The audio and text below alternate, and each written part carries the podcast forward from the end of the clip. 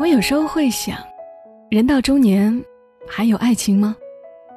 中年人的爱情，会不会都比较无趣呢？只有生活，只有现实，太多的权衡，太多的将就。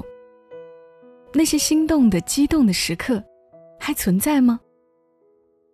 前些天我收到一个听友的故事，一个有过一些经历、略略透着一点沧桑的男人，给我发来的投稿。描述了他自己的故事，他自己的爱情。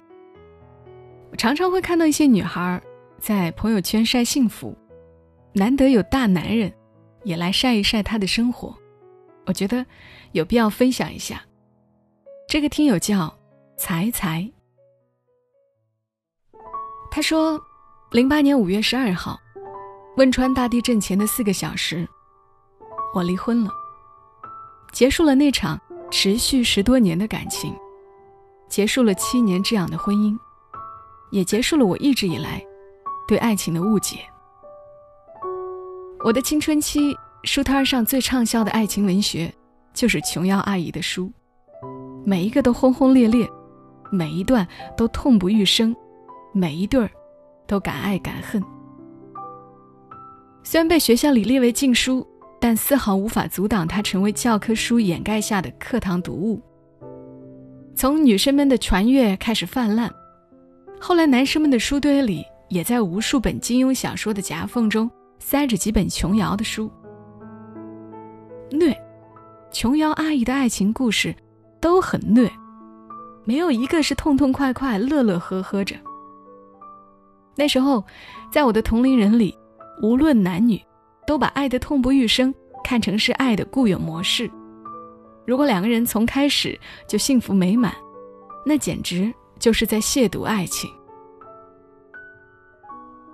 我的爱情就是从虐开始的，两家人无论从认知还是处事方式，都几乎是势不两立的。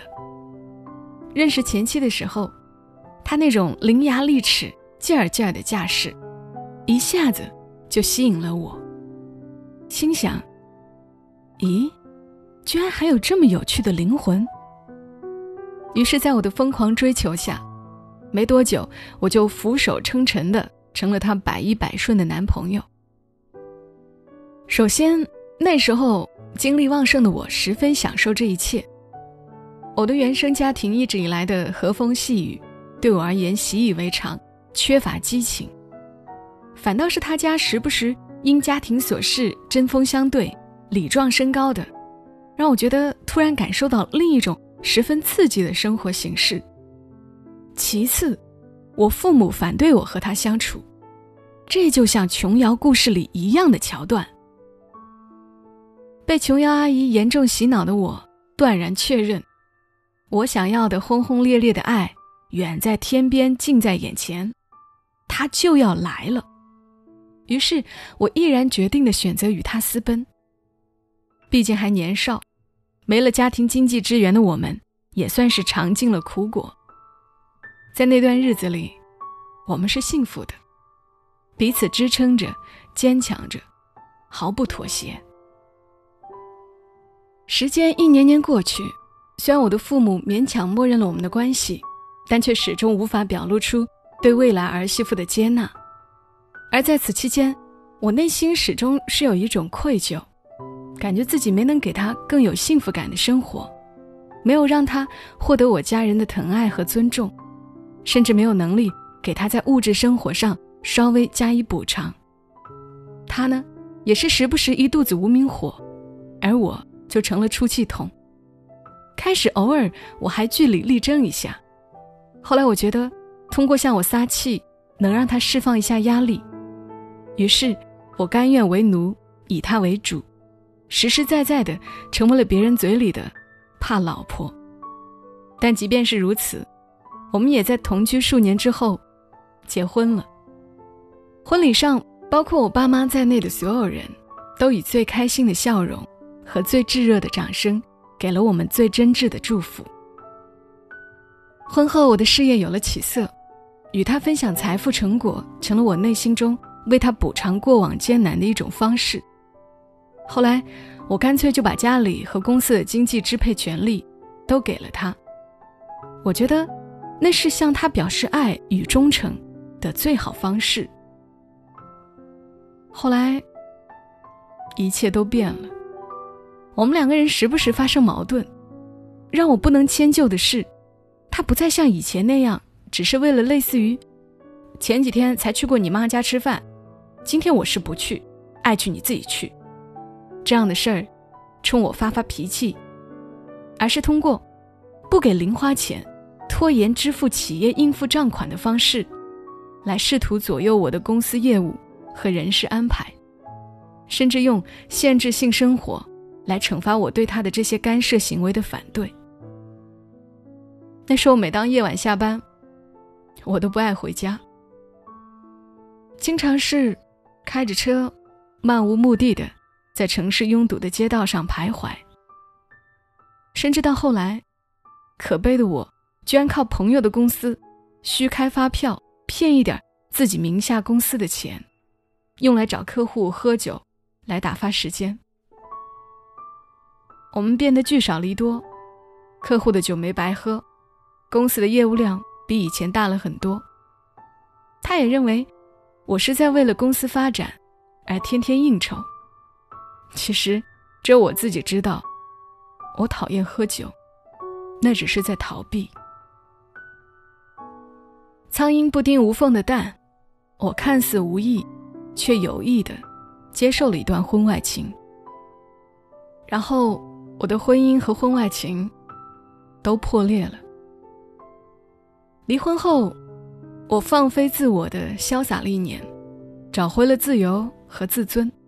虽然离婚分割财产带来了非常巨大的经济损失，但对业务的驾轻就熟和重新掌握了公司财务的绝对支配权，让我的事业仿佛如鱼得水，蒸蒸日上。可一年后，我才慢慢发现。我并不是个适合单身的人，我对家庭的渴望，让我甚至对饭店里一对隔着好几个桌子谈笑风生的小两口心生嫉妒。对爱和被爱的向往，让我开始留心身边一切适合我的未婚女生。终于，在一次行业会议的晚宴上，认识了我现在的妻子。她其实早就过了适婚年龄。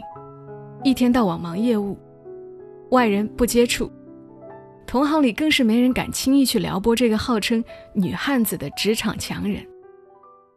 可是，在后来我主动进攻并成功约饭几次之后，才发现，他的内心并不像他工作时那么雷厉风行，反倒是十足一个一肚子琴棋书画诗酒茶，慢慢腾腾醉谈江湖到天明的女酒蒙子。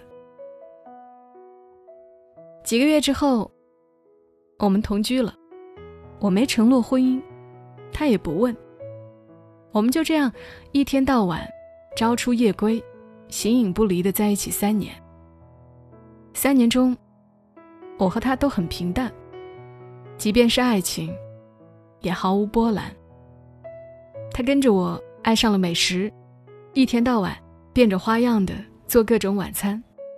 做好了之后，就像同学同桌那样，排排坐着，一边看电视新闻、看纪录片、追剧，一边品尝美食，总结厨艺经验。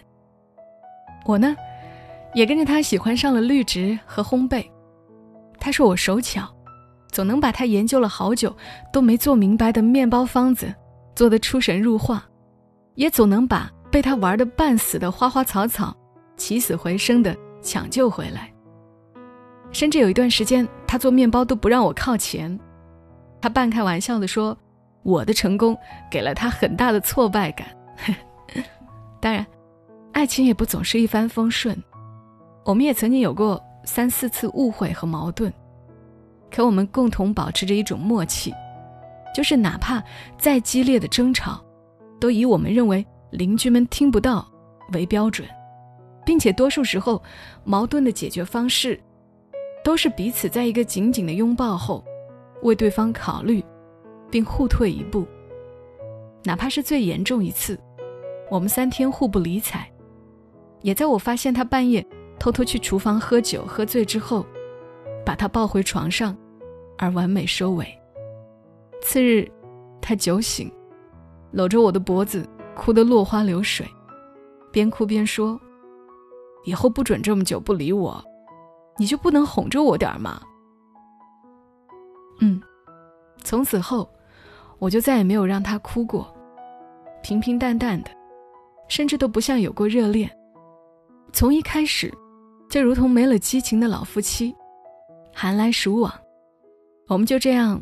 不咸不淡的，共同度过了三年的同居生活。三年后的一天，我对我父母说起了他。父母也早有耳闻。我告诉父母，在经历一次失败婚姻后，我是如何如何谨慎。三年来，我在如何如何品一个女人。告诉他们，我要结婚，因为我认为自己找到了一个最适合我的女人。我们彼此都在用看起来淡淡的爱来温润着彼此，哪怕偶尔有什么事儿意见不合，最终也是在互相体谅中找到了彼此都满意的答案。所以我告诉父母，这次我肯定没有看错人。几天后，我和我的他就像往常一样，一起在准备着晚餐。他问我怎么突然准备了这么丰盛的晚餐。我若无其事的，一边蒸螃蟹，一边淡淡的说：“没事儿，就是想今晚和你喝一杯，明天你跟我出门办点事儿，记得带身份证。”他哦了一声，然后就开冰箱拿酒去了。一会儿，他一手提着酒瓶子。另一手掐着两个红酒杯，晃悠回来了，随口问我：“去哪儿办事儿？怎么还用身份证啊？”我声音没有蚊子大的，在嘴里嘟囔了一句：“民政局登记去，怕你跑了，弄个本儿拴着你。”他目瞪口呆，手里酒瓶子。掉地上了。现在我们的婚姻已经过了七年之痒，她成了全职太太，每天跟我一起送孩子上幼儿园，再陪我上班。我忙我的，他看书。我们中午不吃饭，每天下午两点之前我就开溜，和他手牵手去品美食、看风景。天气好的时候，就干脆点了外卖，在海边野餐。无论遇到什么，我们都能彼此照顾对方。虽然人生中缺乏一些轰轰烈烈，但这份淡淡的爱，却是那么、那么的浓。这就是我的故事，一个毫无虚构的爱情故事。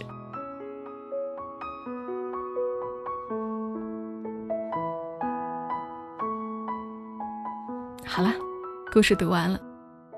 谢谢听友彩彩，年轻时有过轰轰烈烈，中年又能安享平淡，也算得上是一种幸福。不知道这样的故事是否也是某个正在听节目的朋友的经历？多数的人生都是有些相似的。我还有个特别的关注点啊，人还是要多读书啊，多看书，哪怕是看琼瑶阿姨的书，也能提高写作和表达水平。才会有这么流畅贴切的文字，谢谢听友彩彩。我是小莫，那也谢谢你听到我的声音。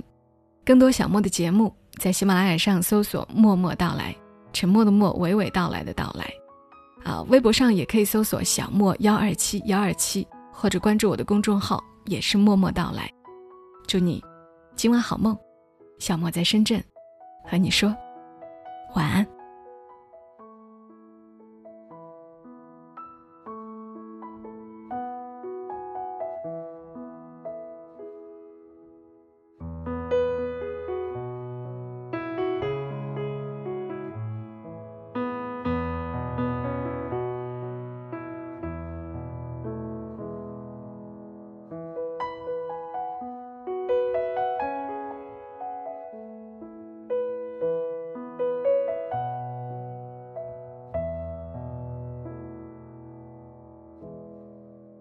如果你喜欢这期节目，麻烦你帮忙转发到朋友圈，让更多的人听到。小莫在这儿，谢谢你。